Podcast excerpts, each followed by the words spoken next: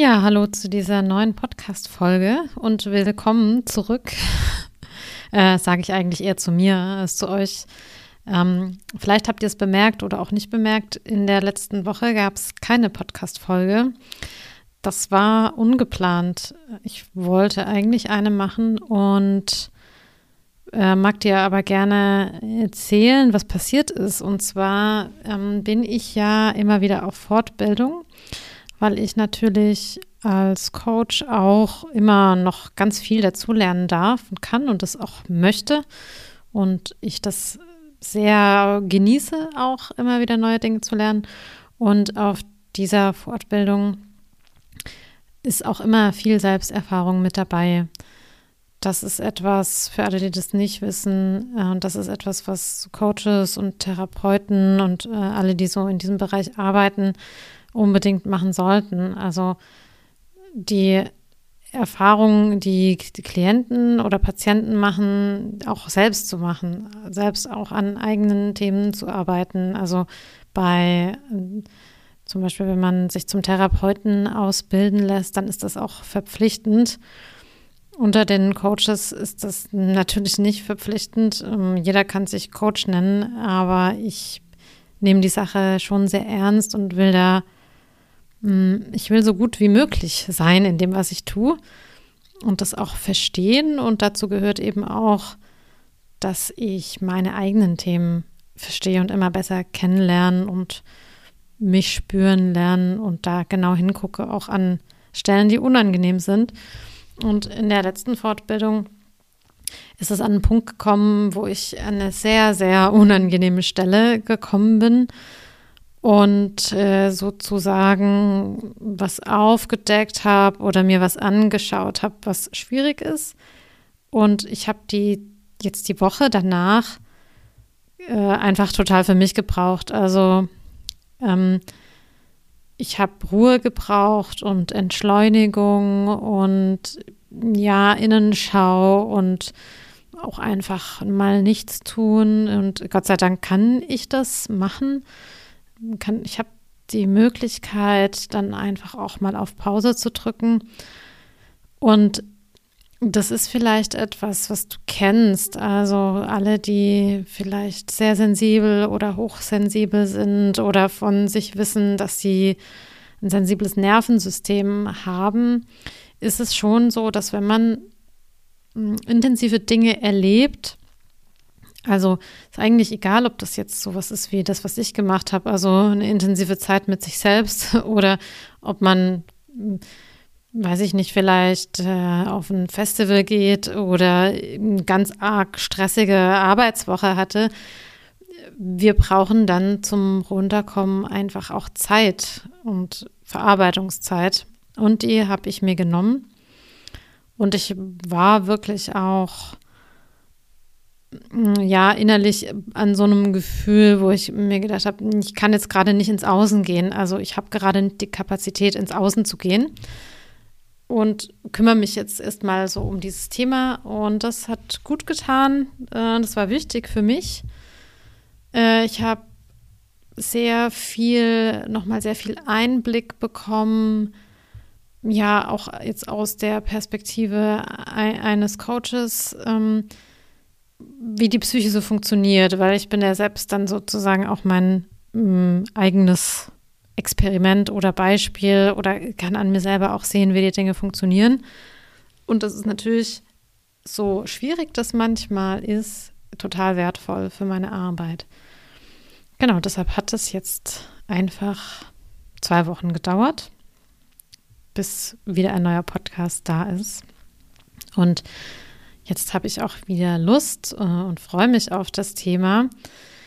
Beim letzten Mal haben wir ja darüber gesprochen, wie ist das, wenn man von einer toxischen Beziehung rauskommt, aus einer toxischen Beziehung rauskommt und dann, wie erlebt man diese Übergangsphase hin zu vielleicht einer neuen Beziehung? Was passiert dort?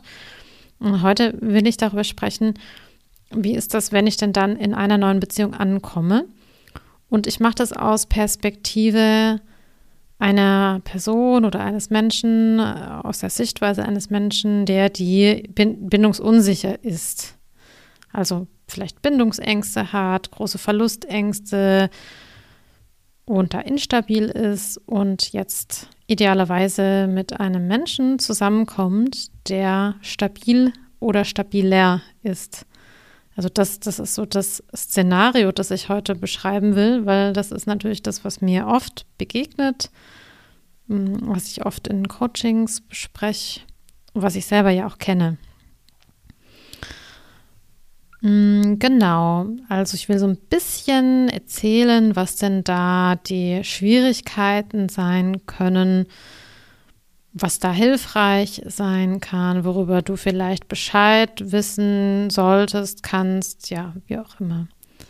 Also ich glaube, das ist einfach hilfreich, hm, ja, wenn man sich aus alten Mustern und vergangenen Beziehungen lösen möchte, und äh, wenn du an dem Punkt noch nicht bist, also wenn du sagst, ich bin aber noch gar nicht jetzt in einer neuen Beziehung, ist es für dich trotzdem interessant, weil perspektivisch wird das ja wahrscheinlich irgendwann wieder auf dich zukommen. Ich finde nicht, dass das äh, der, der Fokus sein sollte, also dass du jetzt anfängst, Dinge zu tun, um wieder in eine Beziehung zu kommen oder dir überlegst, wie musst du sein, damit du wieder in Beziehung kommst oder ja, sich deine Gedanken um Beziehung drehen, sondern ähm, ich bin natürlich eher daran interessiert, dass jemand erstmal sich selbst wieder näher kommt und seine eigene Geschichte und die Auswirkungen auf die Gegenwart kennenlernt.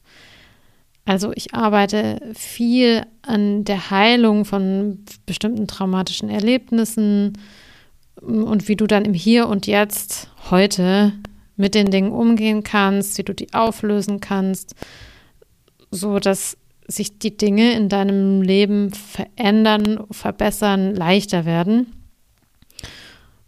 Also es geht eigentlich vor allem um die Beziehung zu dir selbst, so als Basis.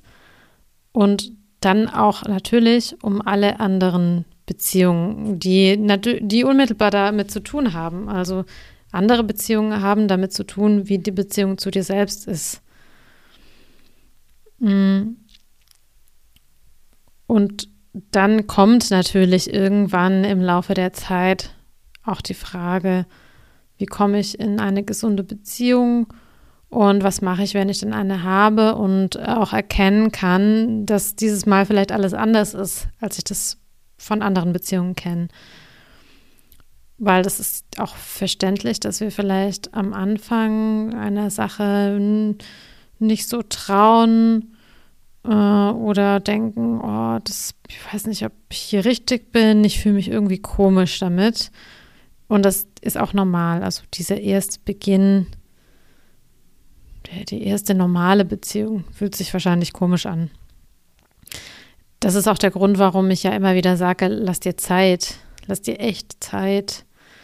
Dein ganzes System, Körper, Geist, Seele, dein Nervensystem muss sich langsam daran gewöhnen, dass du jetzt in einem sicheren Zustand bist, dass dein Gegenüber sicher für dich ist und dass du vertrauen kannst und das geht halt nicht so schnell, nicht von heute auf morgen. Ja, also ich meine, wie viele Jahre hast du vielleicht damit verbracht, in Kontakt mit jemandem zu sein, der sich eigentlich gar nicht sicher für dich anfühlt? Oder vielleicht warst du gar nicht im Kontakt. Ja, dann ist das auch was Neues.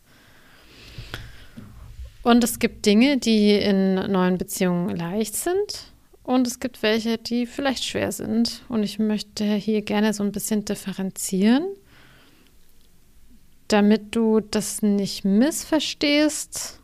Also wenn ich sage, das, da ist was leicht oder da ist was schwer und ähm, du, du das auch wiedererkennst, wenn dir das selbst passiert. Und an dieser Stelle sei natürlich gesagt, jeder Weg ist ganz individuell. Und wir alle haben verschiedene Dinge erlebt. Das heißt, jeder Heilungsweg gestaltet sich auch irgendwie etwas anders. Und ich empfehle dir, halte dich an die Dinge, mit denen du in Resonanz gehst. Also die sich für dich richtig anfühlen, irgendwie richtig klingen. mm, wo du merkst, ah ja, da spricht mich was an. Und vertrau dir selbst dahingehend, dass am Ende du selbst am besten weißt, was gut für dich ist. Also wenn du jetzt Tipps, Ratschläge, Gedanken von mir hörst, dann überprüf für dich, ob das stimmt, ob dir das hilft, ob dir das weiterbringt. Ja, also lass dich nicht einfach, ähm, glaub mir nicht einfach blind, sondern schau, ob du das für dich als richtig empfindest. Weil ich berichte hier ja von meinen Erfahrungen aus, aus meiner Arbeit und ich beschreibe, wie es möglicherweise laufen kann. Ich beschreibe, was ich erlebt und erfahren habe. Aber das ist natürlich nicht immer und für jeden so.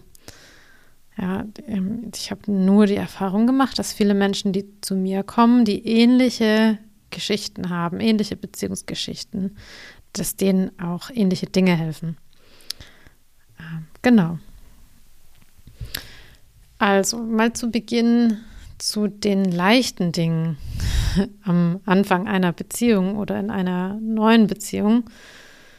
Mm, das gilt jetzt, wenn du eine gesunde und stabile Beziehung beginnst. Also wenn du ein unsicheres Bindungsmuster hast und aber jemanden gefunden hast, der stabil ist. Und da möchte ich gern sagen, leicht ist meistens die Art und Weise, wie man in Kontakt kommt und mh, mm, wie man sich trifft und wie sich das Kennenlernen insgesamt gestaltet. Das bedeutet, es gibt hier keine Spielchen, ähm, keine manipulativen Geschichten und es gibt sehr viel Ehrlichkeit und Leichtigkeit. Also das heißt, jemand kann dir sagen, dass er oder sie dich toll findet und rennt nicht weg, wenn du das auch zurücksagst, sondern freut sich darüber. Also von außen betrachtet könnte man sagen, wenn man das jetzt beobachten würde, das Kennenlernen verläuft ruhig, ohne irgendwelche Dramen, ohne krasses Lovebombing und steigert sich auf eine ganz natürliche Art und Weise. Also das hat sowas von einem ruhigen, fließenden Fluss, der langsam immer breiter wird. Ja, und da gibt es ja auch so kleine Stromschnellen und sowas. Also es ist jetzt nicht langweilig, aber es ist irgendwie, trotzdem gibt es eine Ruhe. Vielleicht im Gegensatz zu einem sehr kurvigen, rauschenden Gebirgsbach, der von Wasserfällen geprägt ist. Also beide Bilder lösen wahrscheinlich andere Gefühle in euch aus. Und ich denke, ihr versteht das Bild. Also es fühlt sich unterschiedlich an, ob du eher einem ruhigen Bach folgst, der irgendwie sich sicher anfühlt und vor sich hin plätschert, oder ob du einem irgendwie einem gefährlichen Gebirgsbach folgst. Die Kommunikation ist meistens leicht und unmissverständlich. Und wenn es dann doch mal ein Missverständnis gibt, dann kann das auch leicht gelöst werden. Also man kann dann in Kontakt treten und darüber sprechen und es gibt kein Drama. Also es herrscht am Anfang ziemlich viel Harmonie. Es gibt nicht diese Anstrengung und dieses Hoffen und Bangen und nicht wissen, woran man ist, was man aus so ja, instabilen, vielleicht toxischen Geschichten kennt. Und an dieser Stelle bitte, wenn Menschen euch sagen, jede Beziehung ist viel Arbeit, äh, und man muss da Zeit investieren und so weiter. Ja, auf jeden Fall. Aber damit ist erstens nicht die Anfangszeit gemeint, also diese Verliebtheitsphase. Und zweitens ist damit ein normales Maß an Arbeit und Investitionen gemeint.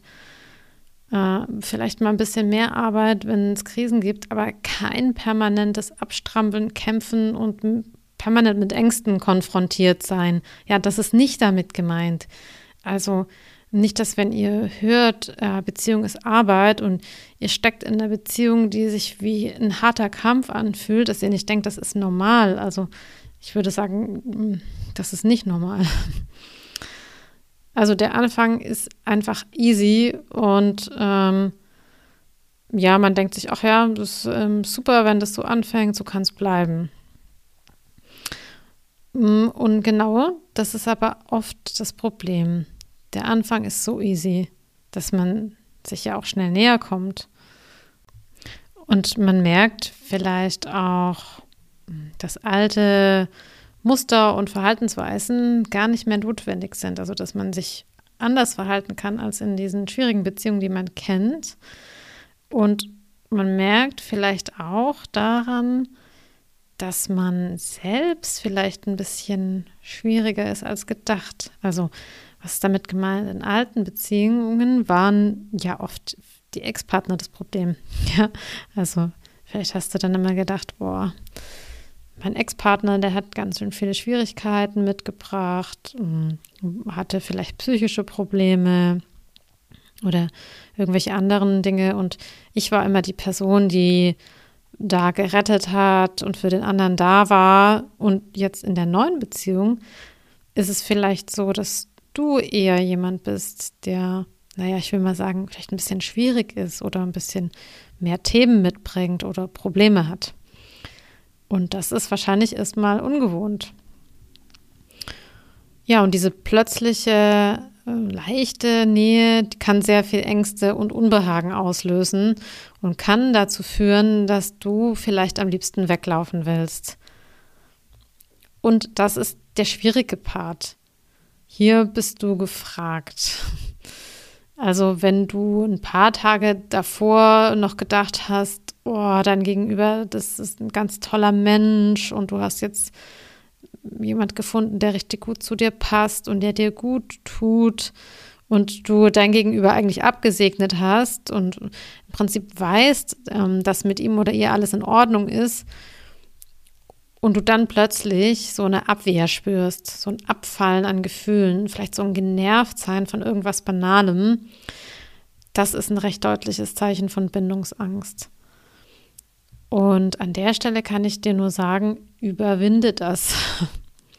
Also schau, dass du herausfindest, was es dir leichter macht, mit deinem Gegenüber im Kontakt zu bleiben. Aber bleib dran. Meistens ist das nur eine kurze Phase und die kann man überwinden. Also mh, hm, rede darüber, ja, teil deinem Gegenüber mit. Du musst nicht in jedes Detail gehen, aber stell dem anderen zur Verfügung, was gerade mit dir passiert und dass du wahrscheinlich einfach Angst hast. Ja, mach dir bewusst, dass du Freiheiten hast mm, und der andere ja wahrscheinlich nicht in dein Leben getreten ist und mit dir zusammenkommen will, um dich einzuengen oder um dich zu besitzen. Und mach dir klar, dass du einfach Tag für Tag schauen kannst, ob es dir gefällt, ob du da bleiben willst. Also Du musst nicht direkt wissen, ob das jetzt was Ernstes ist, ob das was längerfristiges ist. Ja, du musst nicht wissen, ob du in einem Monat noch mit der Person zusammen sein möchtest. Vielleicht ist das ja für die andere Person, für dein Gegenüber überhaupt keine Frage. Ja, klar. Äh, aber dann, das ist ja auch so, weil er oder sie keine Bindungsangst hat. Ja, dann kann man sowas leicht sagen und auch leicht fühlen. Und lass dich davon nicht irritieren, wenn es sich bei dir vielleicht im Moment nicht so anfühlt. Und wenn du merkst, dass du an irgendeiner Stelle versuchst, Drama zu erzeugen, lass es. Es kann schon sein, dass wenn man Drama gewöhnt ist, dass man manchmal versucht, da irgendwie was zu provozieren. Ja, das ist einfach auch noch so ein Überbleibsel ich, ich kenne das auch und wenn ich gemerkt habe, dass ich jetzt da anfange, irgendwie, ja, das irgendwas zu machen, irgendwas zu provozieren, dann habe hab ich innegehalten und zu mir selbst ganz deutlich gesagt, kein Drama. Ja, und dein Gegenüber, wenn er oder sie bindungssicher ist, wird mit aller Wahrscheinlichkeit auch überhaupt nicht darauf einsteigen, sondern eher so ein bisschen genervt davon sein, äh, und wird sich davon wahrscheinlich abgrenzen. Und das ist auf jeden Fall ein gutes Zeichen, ja, wenn jemand nicht darauf einsteigt. Ähm, es kann auch sein, dass du vielleicht versuchst, dein Gegenüber zu testen. Ja, ob er oder sie es wirklich ernst meint, wie er oder sie mit Streit umgeht, wie er oder sie mit anderen Männern oder Frauen ist, ja, und so weiter. Auch da, das ist okay, wenn das mal passiert, aber übertreib's nicht. Eigentlich gibt es ja im Hier und Jetzt wahrscheinlich überhaupt keinen Grund für solche Tests, sondern das passiert eher aufgrund von schlechten Erfahrungen aus der Vergangenheit, Erfahrungen aus irgendeiner anderen Beziehung oder deiner Kindheit. Und dann gehört es auch nicht hierher, nicht in diese Situation. Also mach dir klar, dass dein Freund jetzt mal als Beispiel nicht dein Ex-Freund ist, äh, auch nicht dein Vater. Ja, um das mal so ganz platt zu formulieren. Und das kann natürlich auch passieren, dass dich irgendeine Situation in der neuen Beziehung total antriggert, die du vielleicht so ähnlich aus der Vergangenheit kennst und du merkst, dass du da ganz nervös wirst. Also ein recht häufiges Beispiel. Ähm, dein Ex-Freund hat, oder Ex-Freundin, aber ich nehme jetzt einfach mal den Ex-Freund, hat mit anderen Frauen per WhatsApp geschrieben und hat da vielleicht auch geflirtet. Äh, und du hast es irgendwann entdeckt und das hat dich total verletzt. Oder du, der ist auf diesem Weg dann irgendwann fremdgegangen und du hast es bemerkt und es war natürlich schrecklich für dich.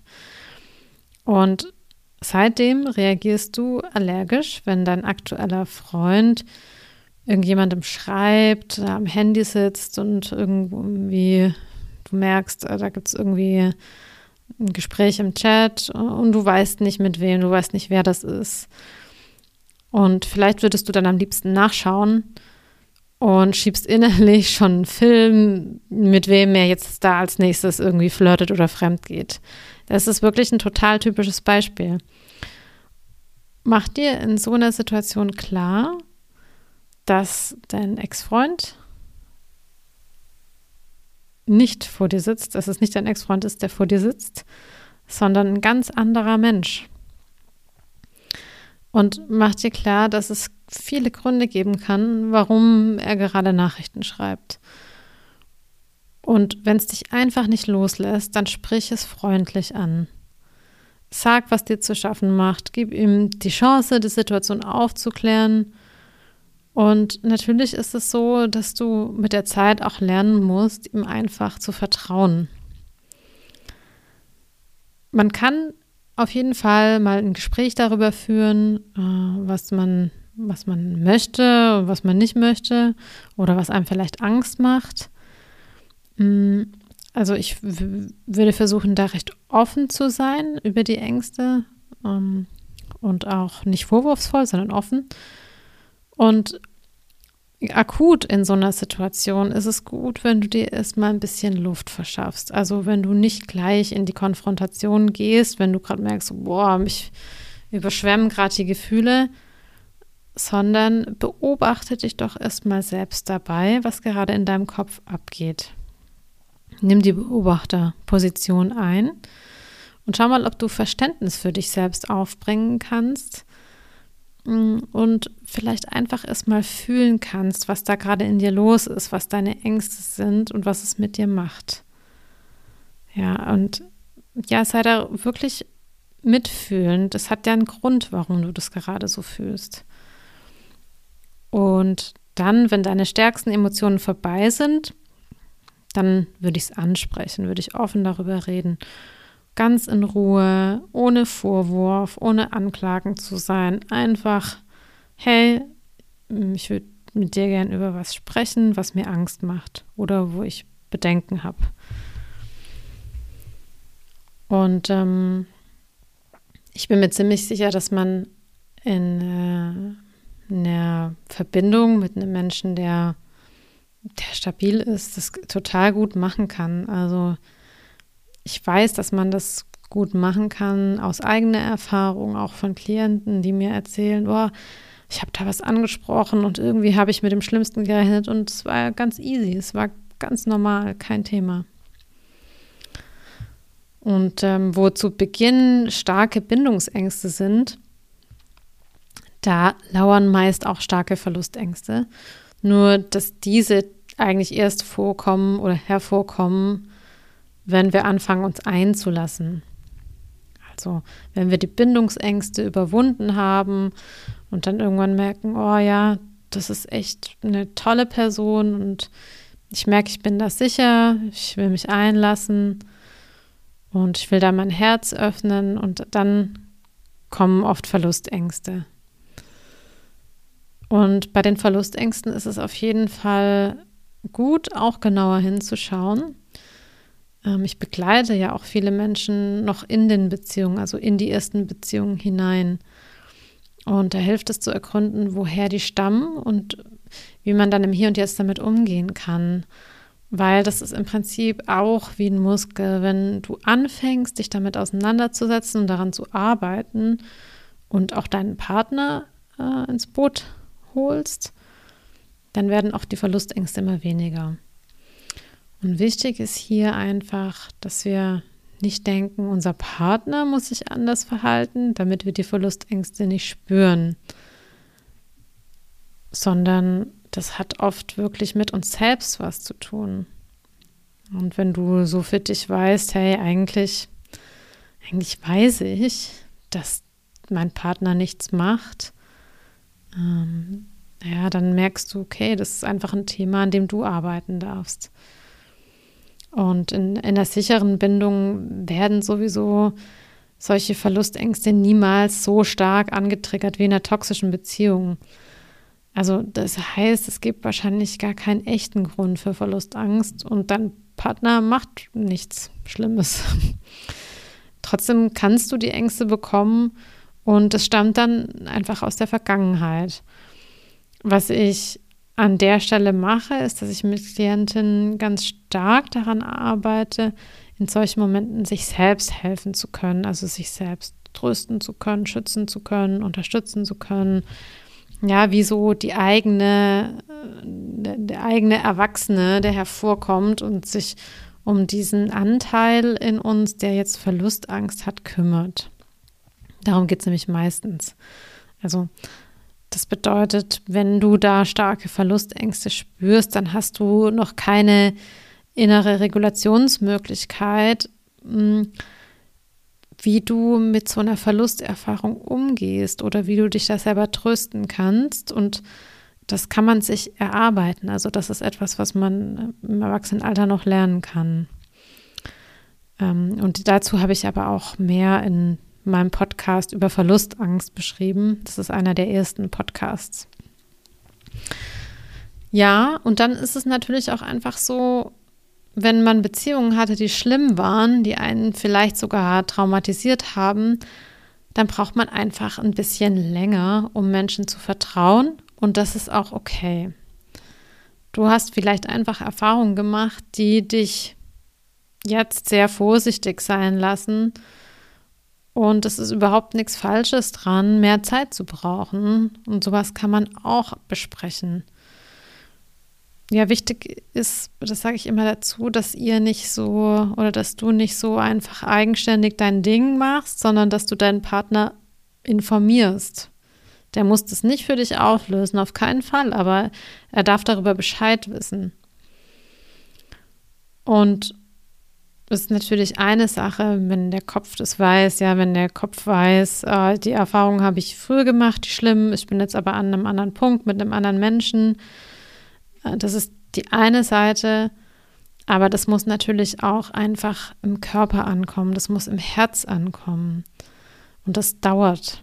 Und ich denke, es ist zum Beispiel ja vollkommen in Ordnung, die ersten ja, sagen wir mal, sechs bis zwölf Monate noch vorsichtig zu sein und sich Schritt für Schritt zu öffnen. Erstmal schauen, ob die ersten drei Monate gut laufen. Ja, du wirst das ja selber schon gemerkt haben, dass die erste Zeit meistens super ist und dann kippt es irgendwann nach drei Monaten. Ja, das heißt also, man kann schauen, sind die ersten drei Monate gut, dann schaut man nach sechs Monaten, wie ist es gerade, und dann hat man irgendwann ein Jahr rum. Ja, und je mehr Zeit vergeht, desto sicherer kannst du dir sein, dass das auch wirklich was Bleibendes ist. Und ich merke das natürlich selber auch, ja, wie ich immer mehr und immer weiter vertrauen kann und wie die Liebe zu meinem Freund immer noch mehr wird, weil wir einfach immer mehr Erfahrungen gemeinsam sammeln ähm, weil es immer mehr Situationen gibt, in denen ich merke, dass er ein toller Mensch ist und dass ich mich wirklich auf ihn verlassen kann. Aber das brauchte Zeit und es brauchte auch irgendwie Beweise, ja. Und natürlich gibt es ja irgendwann auch mal schwierige Zeiten ähm, in, in einer Beziehung. Ähm, wenn die erste rosarote Zeit vorbei ist, dann kommen so die, die Themen hoch. Und das ist auch in Ordnung, aber das Entscheidende ist, wie man dann gemeinsam da durchgeht und wie gut man miteinander in Verbindung und im Kontakt bleiben kann. Und ja, ich glaube, uns hilft auch, dass wir immer versuchen, den anderen zu verstehen. Also, dass wir nicht nur bei uns gucken, was wollen wir, was, was sind jetzt gerade die eigenen Bedürfnisse, sondern zu verstehen, was hat denn der andere für Beweggründe. Und natürlich ist das ein, ja, manchmal so ein schmaler Grad zwischen, setze ich jetzt mein Bedürfnis durch und achte darauf, was für mich gut ist, oder höre ich jetzt das Bedürfnis der anderen Person. Und ja, was, was ich immer wieder sage, ist, also man braucht manchmal mehrere Gespräche, um ein Thema zu lösen oder um an ein Thema heranzukommen. Das ist manchmal nicht mit einem Gespräch getan, sondern es braucht eine Annäherung und ein gegenseitiges Verständnis, um ein Problem zum Beispiel, ja, ein konkretes Problem zu lösen oder um da ähm, eine gemeinsame Entscheidung treffen zu können. Und man darf einfach nicht müde werden, miteinander zu reden. Um, ja. Also du wirst in einer neuen Beziehung, die sicher ist, einfach wirklich ganz viel Neues lernen und ja, dich vielleicht manchmal wie so ein Anfänger fühlen Mm, aber das gehört halt auch einfach zum Prozess dazu.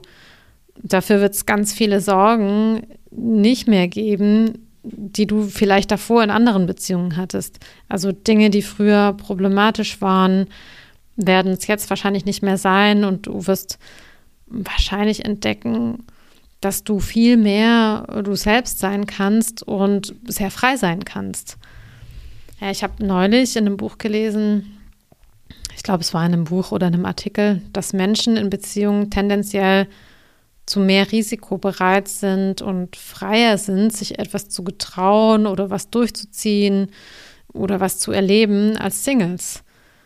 Und klar, das ist auch total einleuchtend mit jemandem im Rücken, der dich stärkt, der an dich glaubt und der dein Bestes will, fühlst du dich sicher, dich auszuprobieren.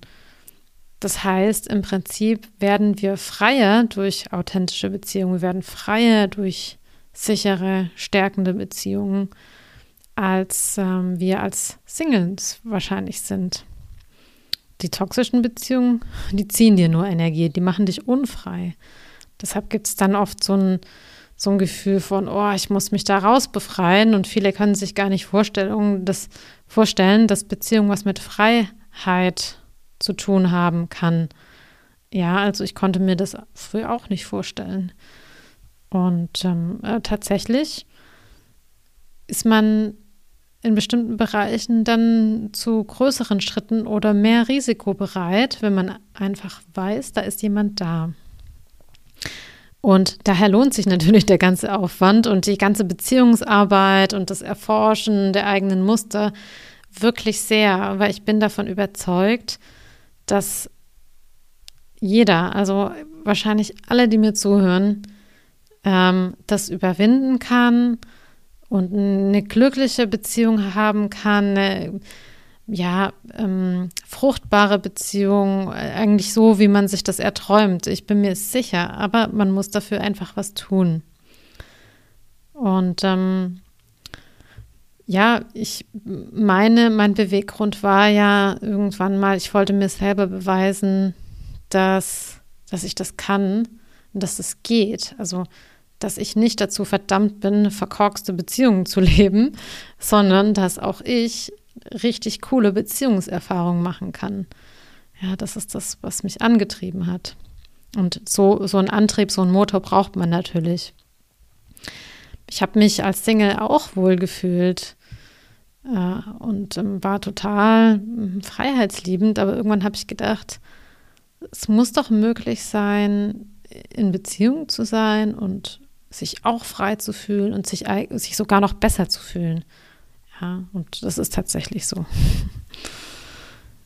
Hm, also wenn du gerade eine neue, vielleicht eine neue Beziehung beginnst und dir unsicher bist, ja, dich vielleicht gerade irgendwie in einer Situation befindest, emotional, die dir irgendwie fremd oder unheimlich oder neu erscheint, ja, dann bist du da richtig. Und ich ähm, hoffe, dass dir dieser Podcast da ein bisschen weitergeholfen hat, dass du einordnen kannst, wo du gerade bist und was du da auch machen kannst und dass du dich selbst und die Situation ein bisschen besser verstehst. Ja. Genau. Also ich bin gespannt, ähm, wie euch diese Podcast-Folge gefallen hat. Äh, es gibt natürlich, na, also ja, es gibt bei diesem Thema so viel zu sagen. Ich könnte auch die Perspektive von Menschen einnehmen, die mh, mm, vielleicht schlecht alleine sein können. Ja, also es gibt ja auch Menschen, die sind eigentlich bindungsunsicher und können aber ganz schlecht alleine sein und haben immer wieder viele Partner und ähm, sind dann eher kommen dann eher an Menschen, die noch bindungsunsicherer sind und klammern dann viel am Anfang. Ja, das ist, das ist ein bisschen ein anderes Szenario. Ja, da läuft das Ganze etwas anders. Ähm, darüber kann ich auch mal sprechen. Also, wenn dir dieser Podcast gefallen hat, dann würde ich mich wirklich freuen, wenn du mir eine Bewertung dalässt. Also auf Spotify oder auf welcher Plattform auch immer du das jetzt hörst kannst du gerne eine Bewertung dalassen. Folg mir auch gerne auf Instagram, falls du es noch nicht tust. Und ja, ich freue mich auf jeden Fall auch wieder auf den nächsten Podcast. Hm. Also, so wie ich das jetzt geplant habe, werde ich da über Toleranz in Beziehungen sprechen. Das passt jetzt einfach ganz gut. Ähm, vielleicht auch so ein bisschen ja, über dieses Thema Vertrauen und Eifersucht. Ja, das passt ganz gut in die Reihe. Und es wird auch nächste Woche mit Sicherheit einen Podcast geben. Genau. Also, ich wünsche dir auf jeden Fall eine ganz tolle Woche. Mm, hoffe, du lässt es dir gut gehen und freue mich, wenn du bei der nächsten Folge wieder dabei bist. Mach's gut. Ciao.